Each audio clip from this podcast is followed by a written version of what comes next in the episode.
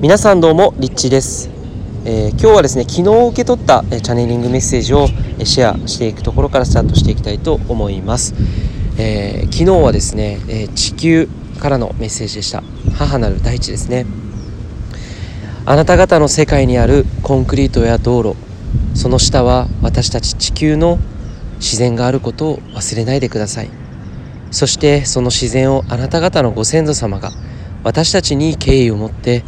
未来の人類のためにより生きやすい地球を作るために今のようなコンクリートの世界を作ったということをあなた方にお伝えしたいと思います。どうかご先祖様にお礼を言ってください。あなたが道を歩いている時その下には土があって草が生えています、えー、という、えー、メッセージでした、えー、まあ、これちょっと昨日のねメッセージだったんですけども、えーまあなんか本当にこう普段意識していないとえ僕たちは普通にこうコンクリートの上を歩いていますけれどもえその下にはこう土があって雑草が生えていたり、えー、地球のね大地そのものなんだなというふうに、えー、思うとやっぱりこう僕たちはこの地球をいつも踏みしめていると、えいうふうに思うんですね。ていうかその意識でこの地球とつながることが、えできるんじゃないのかなというふうに思いましたでそして、えー、特に、まあ、このメッセージを受け取って僕自身あのおそらくそのご先祖様たち僕たちの本当に先代の人たちがですね、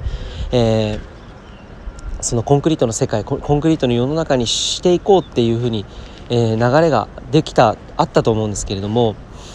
その時にやはり自然に対しての敬意を持ってそういうことを選んでいった、えー、少なくとも、えー、そういうふうに祈っていた方が、えいたと思うんですね。えー、まあ、今はどうかは、え、ちょっとわからないですが、まあ、でもそういうふうに、え、僕たちのこの今の豊かなこの地球というかこの社会、えこういった道路だったり交通機関だったりとかが走れるように、え道路がコンクリートで敷かれているということは本当にこの豊かさ豊かな地球より良い、え世界を、え作っていきたいという、まあ、僕たちの子孫がえー、あ潜んでないですね僕たちのご先祖様たちが、えー、考えてそして作ってくださったんだなっていうふうに思うと、えー、すごく一つ一つ大事にしたいなっていうふうに思います。えーまあ、そんな感じでですね今日は、